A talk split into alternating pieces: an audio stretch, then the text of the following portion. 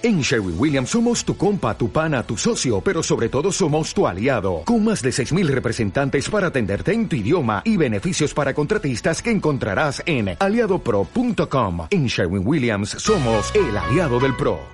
Bienvenidos, queridos oyentes, a una nueva edición de Entre Cómics. Doctor Snack, muy buenas. Muy buenas. Después de haberle dedicado algo de tiempo a nuestro especial de segundo aniversario, volvemos a la carga con el programa habitual. Y bueno, con sus novedades más o menos habituales, aunque sí que hay alguna sorpresa bastante agradable.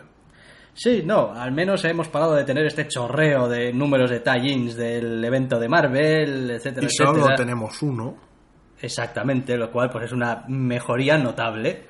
Y bueno, tenemos también bastante variedad porque tenemos algo de DC, algo de Marvel, algo de Image Y algo de Aspen, Dios y mío. algo de Aspen, con lo que vamos a empezar. ¡Que me Aspen, Batman! Sabía que no podías evitarlo. Ya, ¿qué le voy a hacer? Soy muy predecible.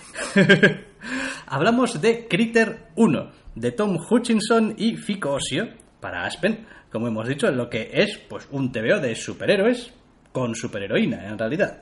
TVO de super gata, o algo así.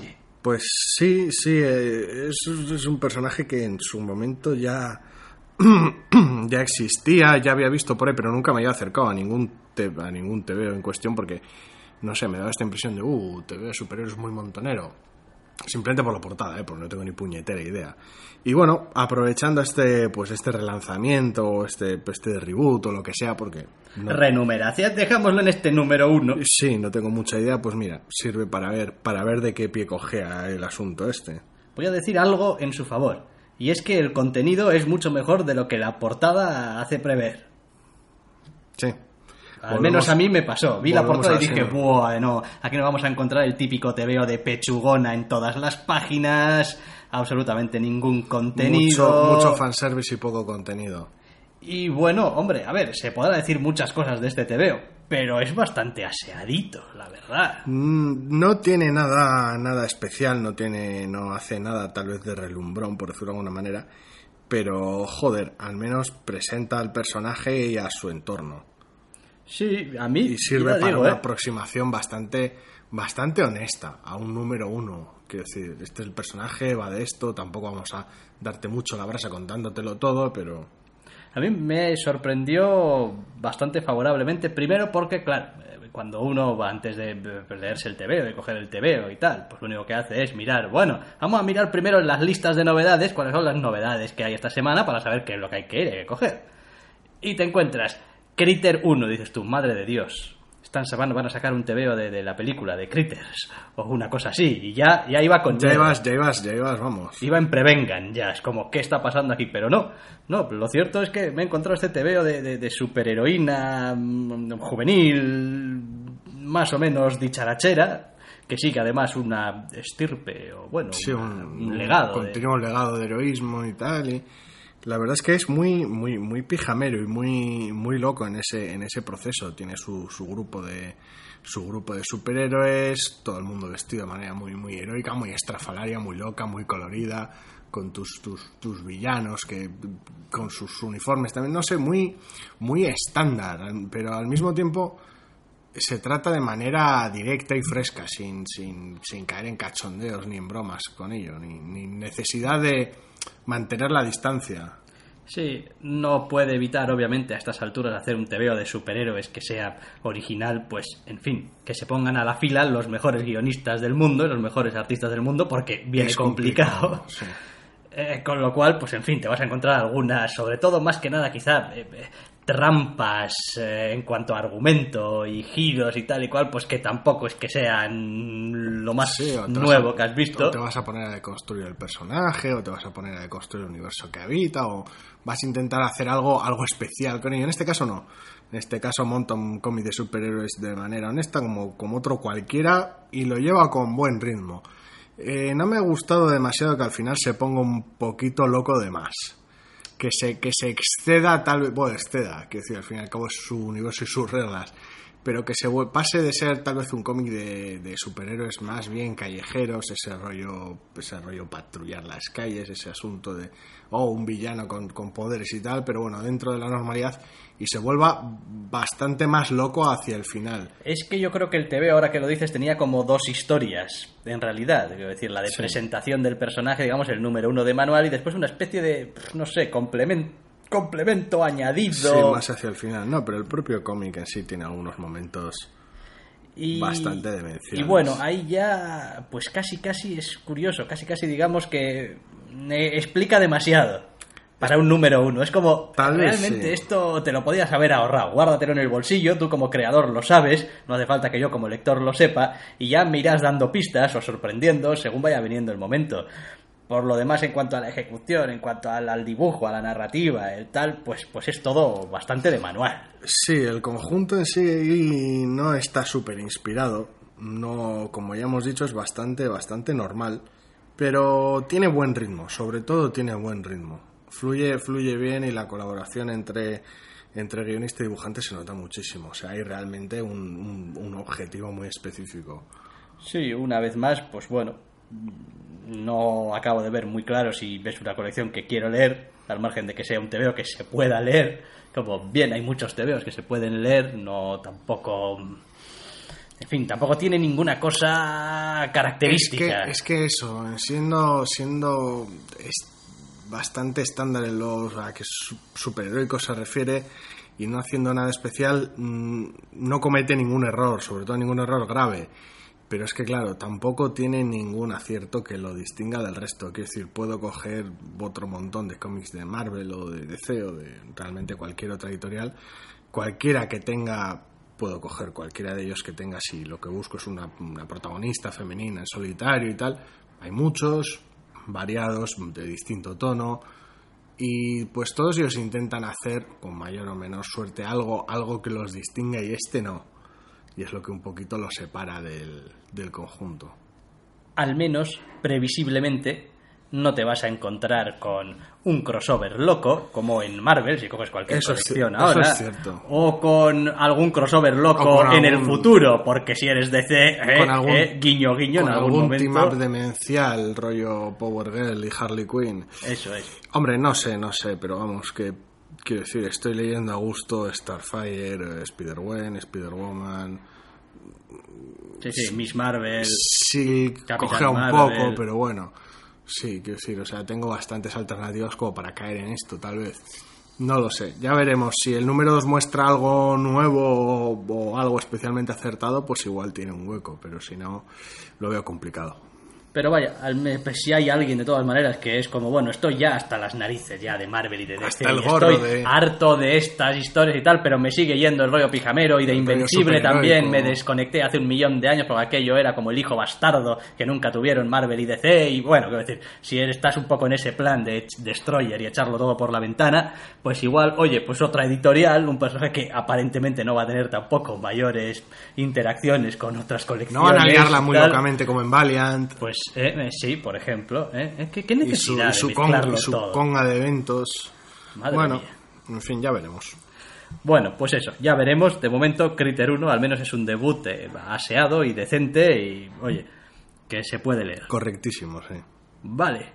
Ahora vamos con DC, con la distinguida competencia, que no sé a quién se le ocurrió, pero, en fin, estuvo como estuvo, estuvo genial, la verdad. Eh, Cyborg número 1, David F. Walker e Iván Reis, para DC. Oh, Eh, Iván Rey. Iván Reis. Yo si pone Iván Reis en la portada, me lo leo. Porque le tengo cariño a Iván Reis y me gusta cómo dibuja. Y... Pero- Cyborg no es Cyborg- precisamente el personaje por el que tengo mayor cariño. ¿eh? Es más, voy a ser sincero, hasta que no le hicieron el, el- el reboot este de los nuevos 52 y lo enchufaron ahí con calzador, bueno, con calzador o sin calzador, Hasta que te comiste la nueva Liga de la Justicia, ¿no? Dices. Sí, o- exacto. No, vamos, Cibor, pues ni idea. A partir de todo eso, pues ya sí, Cibor, un tío que... ¡pam! Yo sí, yo he leído algo más de DC en el pasado y sí, conocer el personaje de sobra, pero no sé, nunca, nunca he tenido especial simpatía por ninguno de estos, de estos personajes, lo digo así como gran genialidad, no porque tengan muchísimos puntos en común, pero todo este asunto hombre, máquina y tal y cual, ¿no? ¿Estás pensando en Deathlock? Eh, Cyborg, Deathlock, eh, el propio hombre máquina, eh, no sé, no, no... La antorcha humana original, la que eres robot, robot. Sí, pero bueno, no, no termino de verle la gracia, tiene que tener algo especial, específico el personaje que de juego. En este caso, bah, normalmente suele ser la parte humana, evidentemente la que lo hace la que lo hace distinguir y es afortunadamente buena parte del peso de este número uno. Sí, a ver, eh, sin entrar en demasiados detalles, el TVO sí que tiene dos partes narrativas muy diferenciadas. Es decir, nos, nos cuentan dos cosas muy diferentes que en este primer número, bueno, no tienen un enlace, una conexión evidente, aunque, bueno, se puede soslayar ya que eh, cuál va a ser el punto de unión. Y he de decir que mientras la parte del protagonista pues en su historia un poco de al parecer ha tenido eventos bastante traumáticos eh, en el pasado reciente al parecer no sé es un gran aficionado de morir y volver a resucitar Hombre, su propio origen es que le den matarile y lo hieren de, de piezas, así que... con lo cual pues esa parte bien esa parte bueno en fin está más o menos mm, tratado acertadamente para mi gusto hace demasiado hincapié en algunas cosas es como bueno sí ya ya he pillado la idea o sea no hace falta que me pongas otra situación más Se pone un poquito machacón a veces. bueno, un poco bueno. machacón, pero bien. Y después está la otra parte, eh, pues que en fin, que realmente más allá de porque se presume que va a tener un impacto en el futuro más cercano, a mí es que ni me va ni me viene, ¿eh? O sea, quiero decir, mm, personajes más o menos genéricos haciendo cosas genéricas tendrán un impacto en tu colección en uno o dos meses. Sí, a ver, el cómic intercala la propia presentación del personaje su entorno y sus, y sus neuras de manera pues a veces machacona, como ya hemos dicho, pero más o menos atractivo y pues lo intercala con la inminente super mega amenaza que pueda azotar la colección a partir del siguiente número. Entonces, eh, de alguna manera distrae, quiero decir, está bien esa pequeña promesa de su super conflicto en el futuro, pero si querías hacerlo, no me creo que vaya a decir lo que voy a decir, pero bueno, si querías hacerlo igual, te podías haber marcado cliffhanger al final o alguna chorrada por el estilo y ya estaba. En vez de andar hipotecando páginas de tu número uno. Bueno, a ver, es posible que aquí nuestra perspectiva, o concretamente la mía, no sea exactamente la de la gran mayoría de gente que vaya a coger el TVO. Lo digo porque yo, no conociendo el personaje prácticamente nada, me interesa, antes de meterlo en berenjenales, conocer al personaje. Con lo cual estoy más interesado en toda esa parte donde tengo posibilidad de verle Sí, interactuar. la gente que conozca la el gente personaje de sobra, pues igual tal vez Dice, bueno, y si ya sé de qué va, o sea, a veces si lo he estado leyendo hasta ahora y tal. prefiere que entre en harina. Entonces- Se pueden hacer las dos cosas a la vez. Que sí, ya lo hemos visto mil veces en cómics mejores que este. Pero es complicado, no es nada fácil. Sobre todo con, cuando la, pues meterlo en harina supone una amenaza en plan muy loca de este calibre, algo muy superheroico. Quiero decir, no se trata de un edificio de apartamentos y un puñado de mafiosos que hablan raro. Sí, esa es otra de las cosas que... O sea, a ver, tal y como está planteado, está perfectamente, súper legítimo, ni un problema, ya está. Pero es verdad que tienes un personaje como Cyborg, que es, no sé, más máquina que hombre. o- Sí. Ahí está. Que...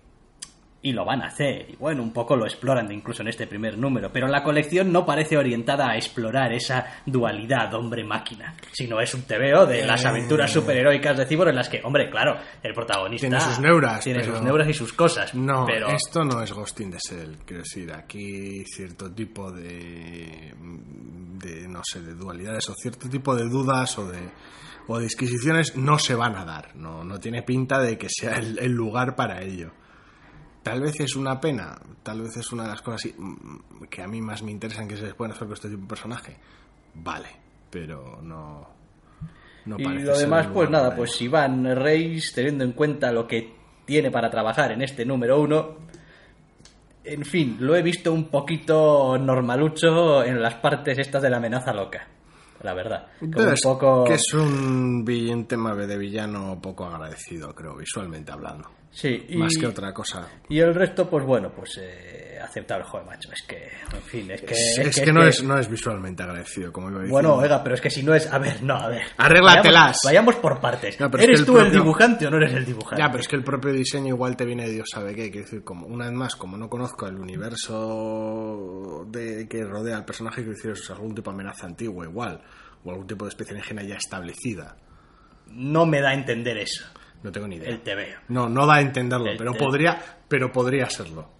Bueno, pues aún así, los rediseños están también. Sí, están para- están para algo, pero no, no sé. Hombre, también quieres, por igual por naturaleza del, del enemigo, hacerlo tal vez más homogéneo, no sé, Sí, bueno. sí. Bueno, lo que sea. Vaya, quiero decir que no me ha deslumbrado. Es poco esperaba, es- es- esperaba encontrarme un de, eh, eh, eh, Cyborg de Iván Reis. Quiero decir, cosa que ya me pasó un poco con Aquaman, que es como, bueno, eh, Aquaman, me importas 33, pero, joder, dibujado por Iván Reis, esto, esto luce, está, está bien. Quiero decir, lo estoy leyendo muy a gusto. Y me lo he encontrado un poco más normal.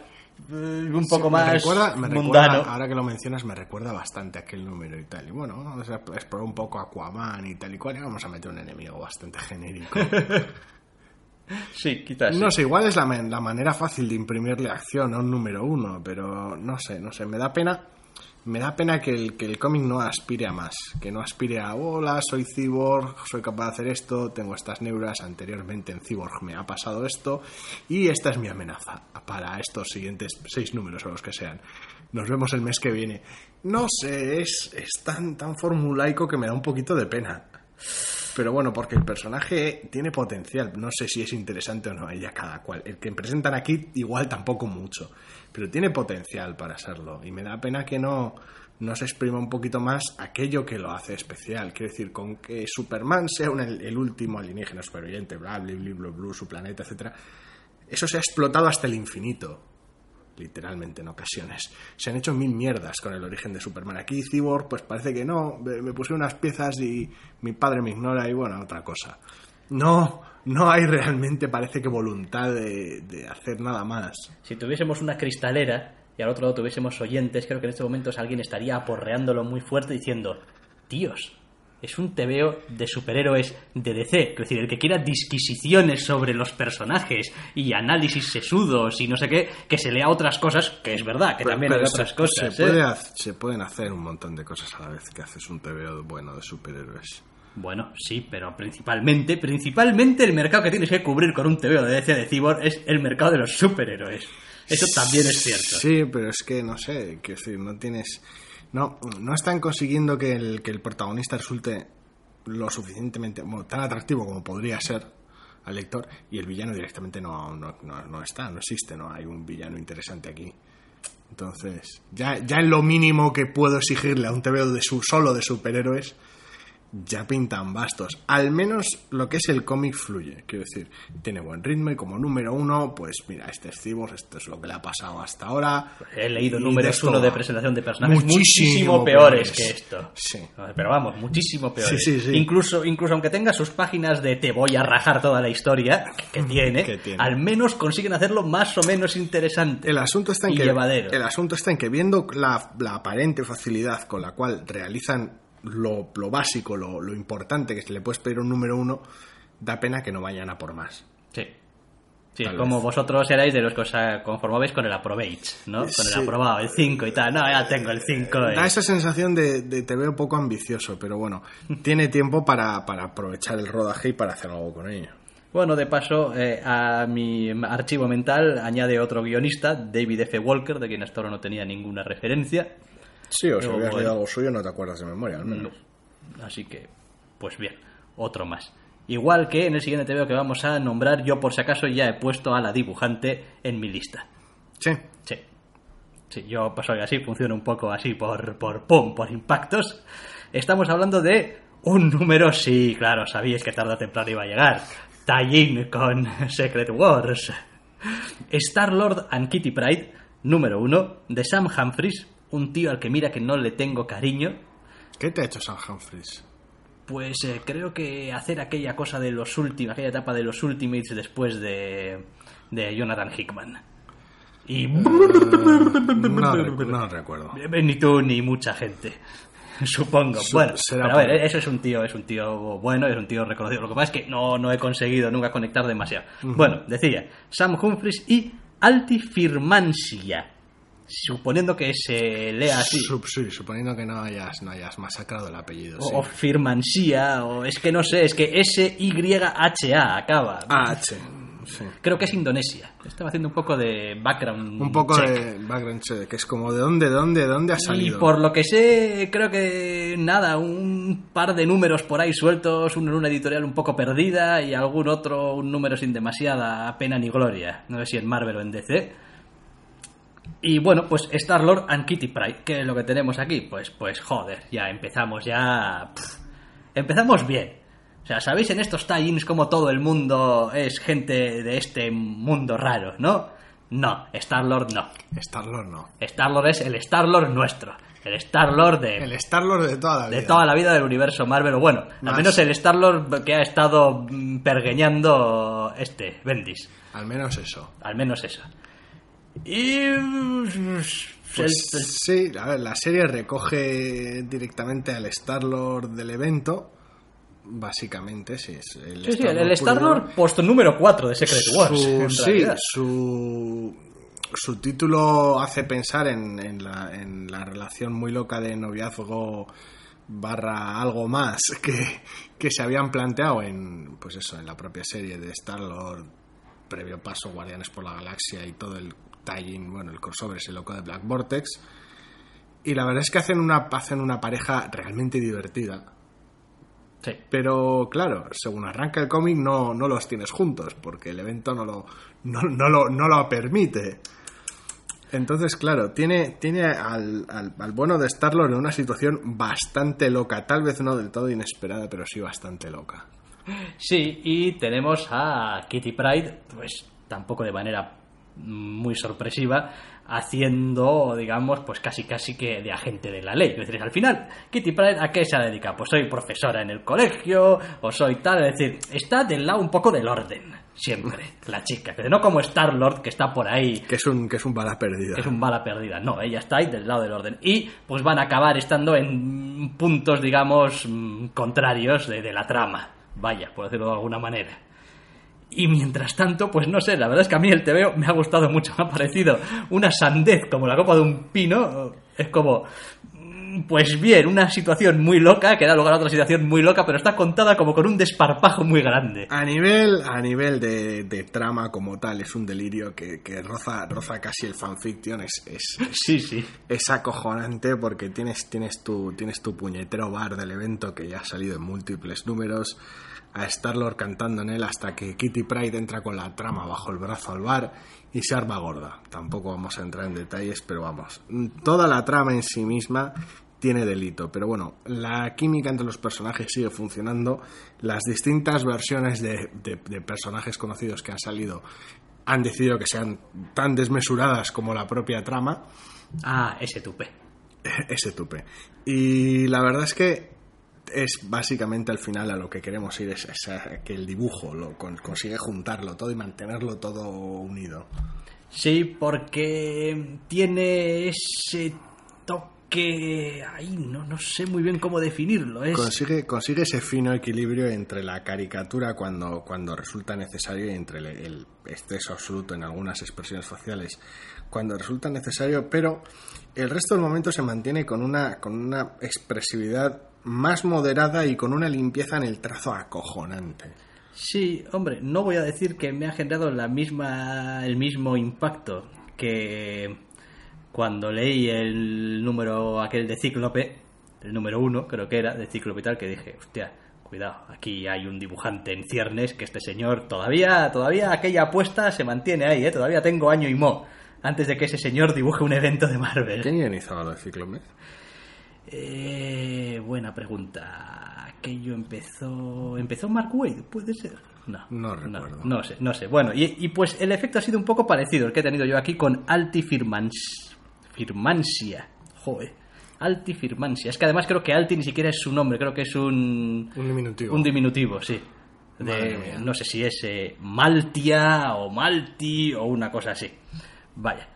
Y sí, realmente Es que- lo consigue vender. Básicamente tiene, tiene, tiene el estilo de dibujo que, que te convence muy fácil a ti. Sí, Eso- sí, sí, eso. sí, no, no, cuando lo he visto, cuando lo he visto he dicho, hostia, qué limpio, qué bonito, color, eh, color de Jessica Colnin, es como El color también muy, limpio, importante, ¿eh? he de decir también. muy brillante, muy Kitty luminoso. lleva un traje en este un vestido en este en este TVO y solamente ese vestido ya casi me vende el TVO. Porque yo soy, vamos, fan absoluto de estos efectos. Sí, sí, es un guiño barra alusión a ciertos temas del evento, donde Que aparece... las cosas del Black Vortex terminaron como terminaron. Pero me da igual, que aparece en un TVO Eternidad con esa especie de mundos en colisión y universos y tal y cual dentro suyo. Compro. Que aparece Quasar con el interior de su capa y con unas estrellas y un no sé qué y un no sé cuántos. Compro. ¿Te gusta el efecto? El efecto me encanta, me pierra, me eh, pierde. como, eh, como solía suceder en, en el Capitán Marvel de Peter David con Genis Bell cuando... Sí, sí, la, la conciencia cósmica, sí. También cierto efecto en la ca- en Sí. el rostro. Sí, sí, sí, sí. Sí. Sí, es que el Capitán Marvel eh, original lo tenía Sí. también. Fondo de fondo de universo y estrellas, por Eso, de sí, me pierde. Cuando está bien hecho, además, es una gozada visual también. Y la verdad es que eso es una, es una trama que es cachondeo puro, muy en la línea de- del propio Star-Lord. Y la verdad es que eh, consigue ser uno de los tie tal vez no, no, más, no más impactantes, ni mucho menos, ni de los que digo, oh, pues quiero una colección con estos dos personajes por siempre, jamás, tampoco. Pero es un cómic realmente divertido, como tal, que es imposible que, la premisa funcione más allá del entorno en el que está construido, y sirve para, para evitar la desconexión con esos personajes que puede que no puedan salir durante el evento, pero quieras mantener una vez que el mismo termine. Y tienes un dibujo esplendoroso. Sí. Y que espero que sea el primero de muchos trabajos en la editorial. Y alguien dirá, ¡ja! No ha dicho su nombre. Este tío no se acuerda de cómo se llamaba el dibujante de Cíclope que ahora hace Thor. Pues es verdad, hasta ahora no me acuerdo, pero ahora que me acuerdo lo voy a decir. Russell Dauterman. Ah. Seguirle el rastro a Dauterman. Dauterman, sí. Es bueno. Ya está en Thor. Cuidado, ya está en Thor. Casi nada. Es decir, con Jason Aaron en una de las colecciones La, gordas. la apuesta era que en dos años estaba ¿qué? haciendo un evento. Haciendo algún evento. Sí, eh, puede ser un evento contenido tipo Black Vortex, puede ser un no sé qué, pero Hombre, yo creo que, que depende del evento. Black- siendo Blackboard es un ejemplo muy claro. Casi mejor dibujar Thor. casi mejor dibujar Thor. A nivel de, Ya, de- prestigio, quiero decir. Sí, porque Black sí. Vortex me da a mí que la leímos cuatro. Sí, sí. Y porque afectaba a, lo que, a la parte del universo que afectaba. Que si no era un evento contenido de mutantes, era un, eve- era un evento contenido de Bendis. Sí. Entonces, pues bueno, El Bendisverso, una vez más. una vez más, el Allá donde vaya. haciendo estragos. Vale, pasamos de Star-Lord and Kitty Pride, número uno, de Sam Humphries, ¿eh? que al menos consigue hacerlo divertido. Bien, Sam Humphries. hacerlo Es decir, si quiero que me gusten tus tebeos, no pasa nada. Y nos vamos a la inevitable casi novedad de Image. Wolf, número uno. Al Scott, Matt Taylor. Y todas las páginas de la galaxia. Sí, sí, estamos hablando de un cómic de 60 páginas. Y qué bien, porque tiene 60 páginas. Y malditos cabrones, 60 páginas son muchas páginas. Bueno, eh, ya hemos hablado varias veces de la libertad que tiene Image para con sus autores y de, bueno, pues que aquí cada uno hace lo que quiere y no tienen por qué limitarse a la grapa y, eh, pues si son 60 páginas el primer número, son 60 páginas. Lo cual está bien, porque no solo sirve para construir al personaje, sino que sirve para construir el crucial entorno del personaje. Pero bueno, en eso ya entraremos después. Bueno, ¿qué podemos decir aquí de Al Scott y de Matt Taylor? Porque están en una historia mm, un poco alocada, en un Los Ángeles, no sé, como lleno de mitos o algo así, o, personajes sacados de...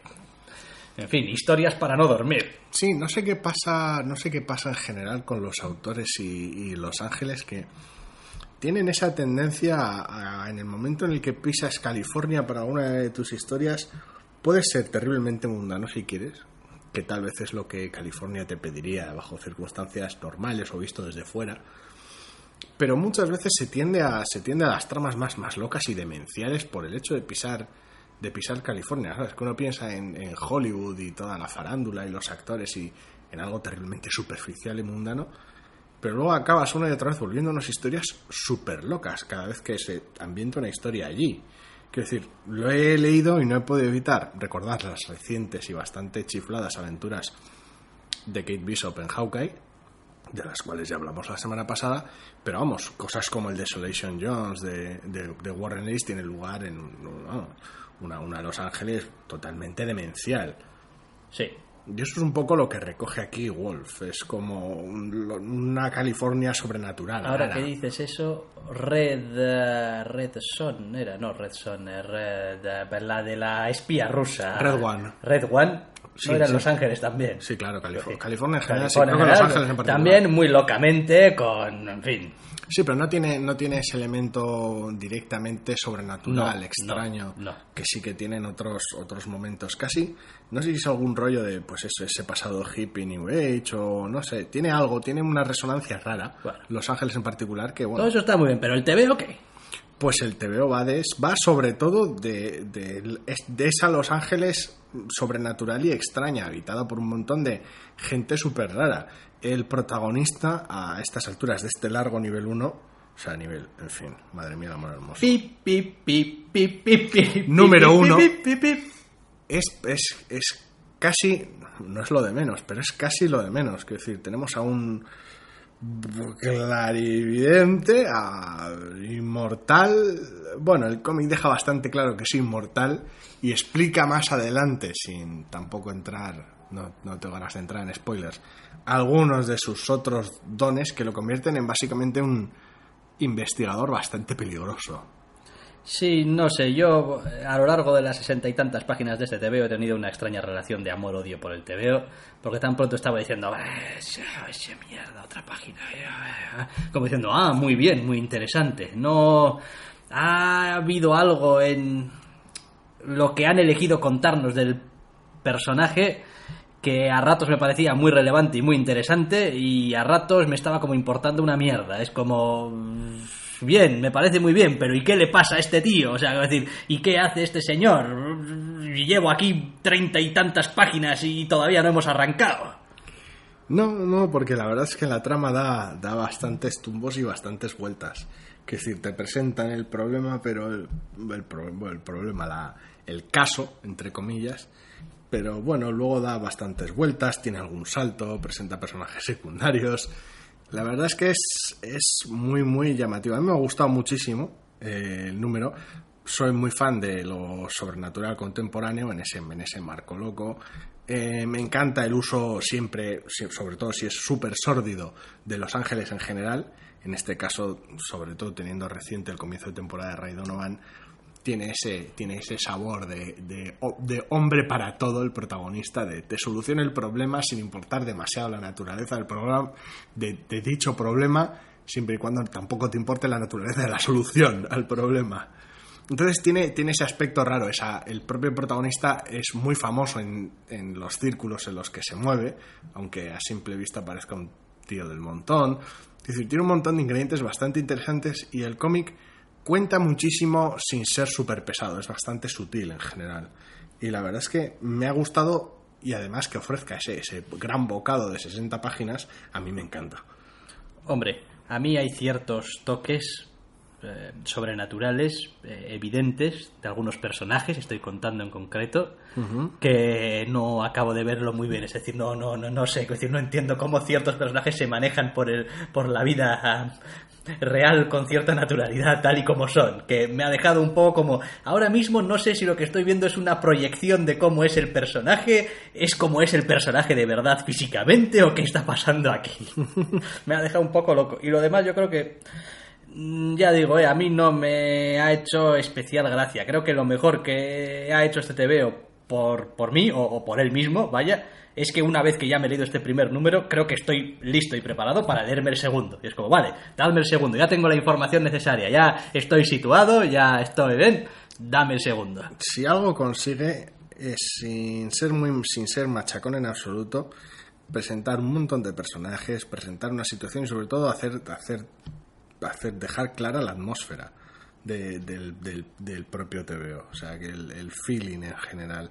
Y la verdad es que como ya he dicho es que a mí lo sobrenatural contemporáneo me pierde. Sí, le ayuda también que el dibujo pues es también bastante, en fin, limpito y bueno, es decir, Sí. aunque el color es muy atmosférico y tiene una atmósfera muy, eh, bueno, muy suya, es lo que iba a decir. Pero el Lo que- dibujo en sí mismo, lo que es el trazo de- el- del dibujo, vamos, no tiene... me ha gustado bastante más el color que el dibujo en este caso Que si el dibujo lo Igual le falta un poquito de personalidad al dibujo, a los sí, personajes. lo noto un poquito plano. No es que los personajes sean inexpresivos, ni mucho menos, pero lo noto un poquito. Los personajes en general a veces los noto un poquito agarrotados. No sé si es por la naturaleza normalmente muy estoica de tipo duro del protagonista, que bueno, pues se lleva la mayor parte del, del tiempo del cómic y hace que el resto también parezcan, parezcan más insensibles, pero no sé, sí que, sí que es cierto que tal vez ese- esa dedicación al protagonista y su, su manera de ser es la que el- pa- hace que el dibujo parezca menos expresivo. Pero bueno, no sé. No sé, tal vez un gusto adquirido. El color sí que no, no tengo ninguna pena, me ha gustado muchísimo. Y el conjunto a mí me ha encantado. Yo no sabía muy bien qué esperar, como bueno, pues normalmente cada vez que agarro una novedad de Image. Y están acertando mucho más que fallando conmigo Mm. en estos últimos, no, no ya meses, sino años en general. Así que muy bien, muy, muy bien. Bien, bien. Para variar, oye. Wolf 1, Alex Scott y Matt Taylor para Image. Y una vez que acabamos con estas novedades, vamos a hacer algo que no habíamos hecho en bastante tiempo, que es dedicar algo de tiempo de verdad, no solamente comentar por encima, a algún número 2. Sí, tocar algún que otro número 2 porque sí, después de los aluviones de novedades con, los, con el evento, la verdad es que a veces es complicado dedicarles un poquito de tiempo. No deja de resultarme curioso que uno de los números es que vayamos a comentar, porque ha habido algunos, yo creo. Vaya a ser Marvel Zombies, número 2, de Simon Spurrier y Kev Walker, de, del cual del número 1, pues bueno, dijimos tantas cosas buenas como malas.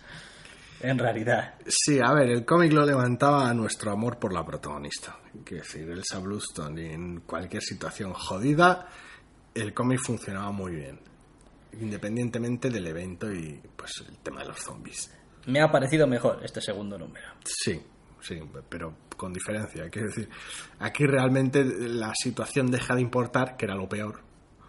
Y podemos tener la interacción entre, entre el, el personaje que ya nos gusta y el personaje que todavía no conocemos. Eso es. Así que, oye, ninguna pega a eso al respecto. También a pesar de esa tendencia al, al sarcasmo y al chiste y tal y cual de la protagonista, creo que está más controlado en este segundo número. Está razonado, más que controlado. Quiero decir, eh, el primer número de las pocas quejas que teníamos con Elsa es que, sin estar situada en el marco super demencial de Next Wave, sí que parecía actuar igual. Quiero decir, y eh, en contraste con un mundo más normalizado, pese a que, pues eso, sea Marvel Zombies dicho, dicho mundo, chocaba un poco. Es verla tan, tan, tan chistosa tampoco, pero vamos, verla tan de chirigota con, con todo hecho una mierda.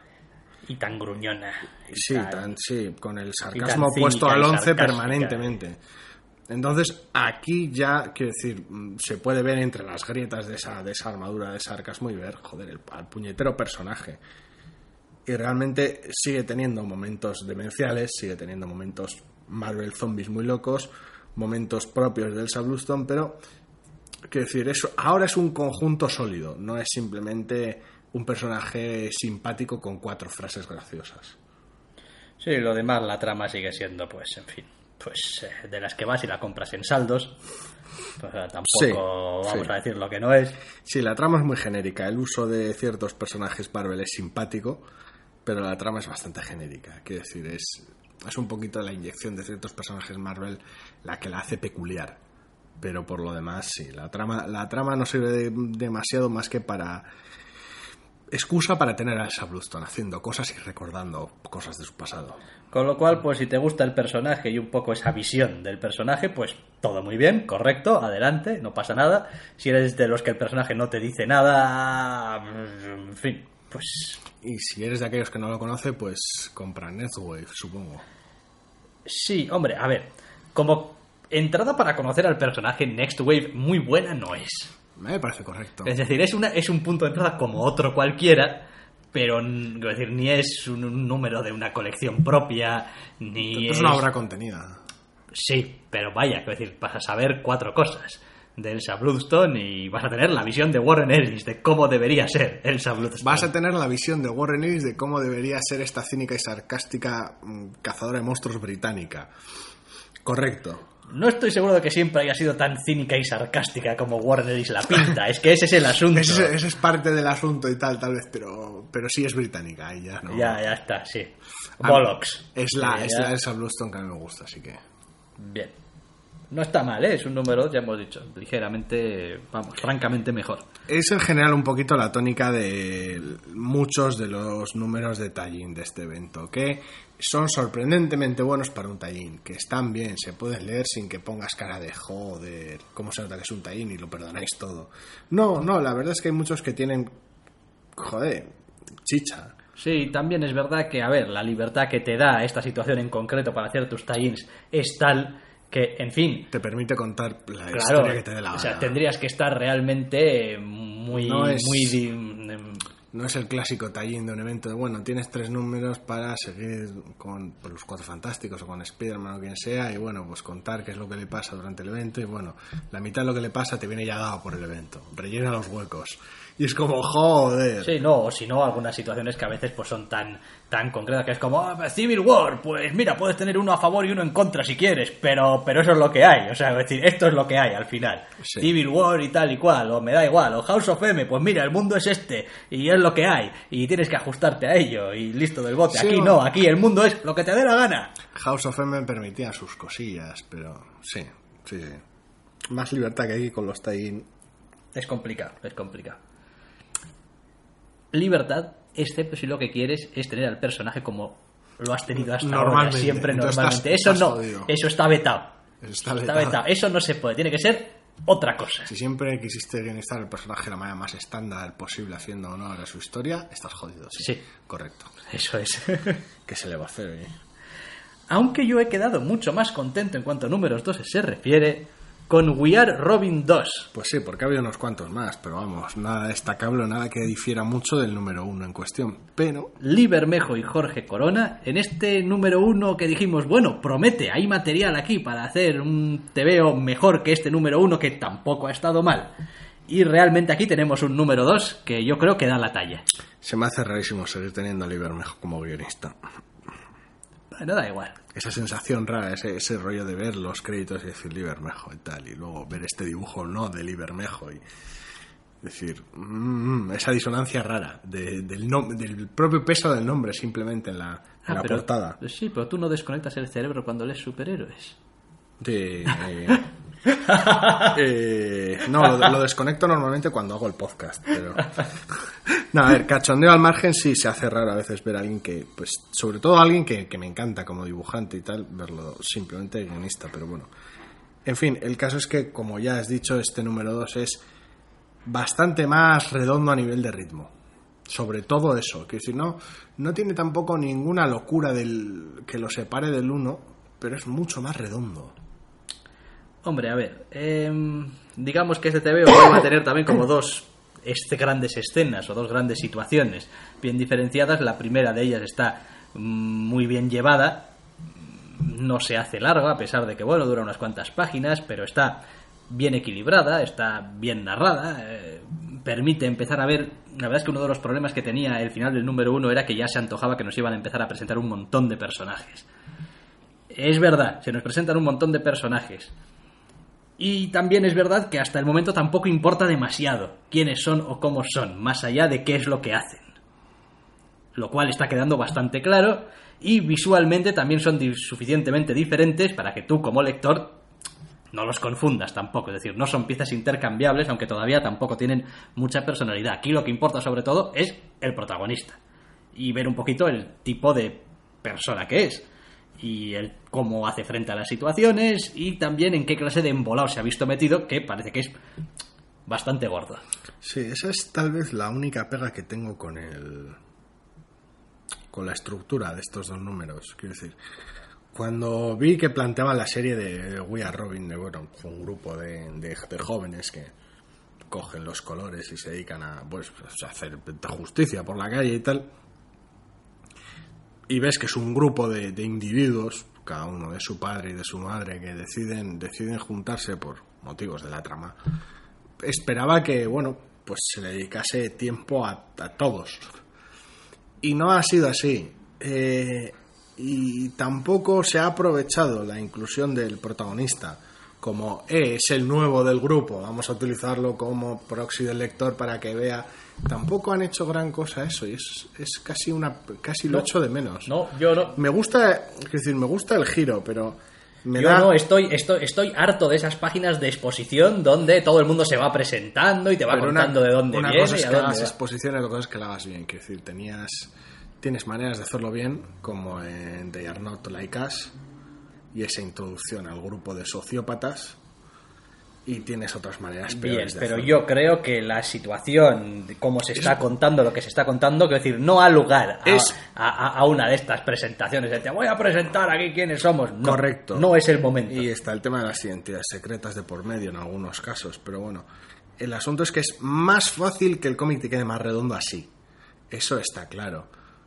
Pero después de haber leído, pues eso, de Are Not Like Us, de haber leído Secret Identities, quiero decir, Secret Identities hacía un trabajo muy bueno a ese respecto con sus dos primeros números. Sí. Te presentaba a los personajes a ambos lados de su identidad y no se hacía pesado ni expositivo en ningún momento. Sí, pero en ese caso es verdad que ya desde el título te Los- está dejando bien sí, claro. Los personajes son la trama, pero joder, esto es We Are Robin. Quiero decir, emplea tal vez demasiado tiempo en, en combatir una amenaza que sirve única y exclusivamente para tener una escena de acción, básicamente al, al final del primer número, al principio de este segundo número, y en enredarse ya en el hecho de quién nos está, no sé, de alguna manera habilitando que podamos hacer esto, y oh, metatrama y tal, en vez de por qué son ellos los que están haciendo esto. ¿Por qué cada uno de ellos está haciendo lo que está haciendo, más que por el hecho de porque, porque pueden?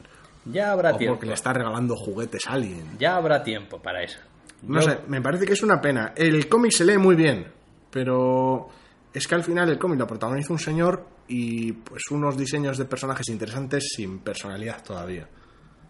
Bueno, yo Todavía es estoy palabra dispuesto clave. a tener paciencia. Sí, sí, a ver, sí, eso está claro. Sí, el cómic me ha encantado, pero de alguna manera me da, me da pena que, que con esa premisa estén tan centrado en la trama de por qué se permite esto y en un protagonista específico, siendo esto We Are Robin. Sí, quiero decir, es verdad que un título mejor para estos primeros dos números sería I Am Robin. Sí, ¿no? Y todos los diseños de portada bueno. y tal, todo eso se apunta, siempre han apuntado todas las portadas a ese, a ese anonimato, a ese grupo de, de personas que son Robin. Quiero decir, no a este personaje específico, que es muy interesante y está muy bien contado, pero de alguna manera hay cierto choque entre lo que no sé si prometían, ¿no? entre lo que parecía que iba a ser la serie y daban a entender que iba a ser la serie. Yo esperaba que iba a ser la serie y lo que ha acabado siendo en ¿Qué estos dos primeros esperabas números de esta colección? de lo esta que ya he dicho, quiero decir, un, un- un esto de una colección de grupo. No, llevamos dos números, por amor de Dios. Y ya tenemos a todos juntos, como que dice, ay, spoilerífico, wow. Tengo al protagonista en un grupo de gente que no conozco. Bueno, bien. Ese es el asunto. El, el problema es que eh, si no lo haces muy bien a partir de ahora, eh, ya el propio planteamiento coge inercia y es este señor y sus amigos. ¿Sabes? No es un grupo en el que están todos los personajes al mismo nivel, porque los dos primeros números de la colección se los has dedicado a un fulano en cuestión. Ya, pero, Entonces ya no es We Are Robin, pero es es el- Batman y los Outsiders. pero es lo que, a ver, es, es que está planteado así. Es decir, Ya, puedes- ya. después uno puede poner en duda pues la idoneidad del título. Pues bien, pero vaya, que el TVO se centre en una cosa o en otra no lo hace mejor ni peor. No, no, el, te- se el centra en una TVO, cosa o el en otra. TVO tal y como está hecho, está muy bien hecho. Me da pena que no esté hecho de otra manera. Ya, bueno. ¿Qué le vamos Ese es el asunto. Tal y como está, está muy bien. Tiene buen ritmo, el protagonista está muy bien presentado, la escena de acción está bien hecha, eh, la propia trama no se, no se abusa de ella y está planteada de manera interesante. Está muy bien, pero no sé.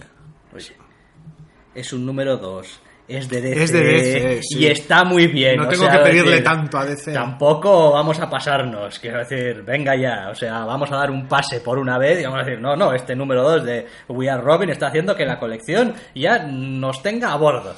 Vamos a ver Bueno. si es capaz de mantenernos, pero. si se han podido presentar a los personajes de manera gradual en Wayward y que todos tengan gran impacto y gran carisma, confío en que puedan hacer lo mismo aquí. Venga, en vez de compararlo con otras series que hacen lo que quiero que hagan con esta y lo han hecho bien, voy a compararlo con series que no lo hicieron, pero me siguen gustando. Ya está. Lo que pasa es que yo tengo en mi corazoncito Wayward. ya le costará a We Are Robin. Ya, Por ya. mucho que Robin y Batman y lo que tú quieras, pero... Y eso que al que, que al que le gusta Batman es a ti, no a mí. Sí, ya, claro. Te jode. Pone ahí We Are Batman. We are Batman. No, pone We Are Robin. Es más, ¿has visto lo que están haciendo con Batman ahora? Eh, buf, sí, y no quiero pensar muy fuerte en ello porque me salen granos. Bueno, pues por si acaso. Es decir, las cosas separaditas a veces están mejor. Sí, mejor que corra al aire porque madre mía. Pues que corra al aire, ponemos punto y final al podcast de esta semana. Y si así lo deseáis, volveréis a escucharnos la semana que viene. Hasta la semana que viene.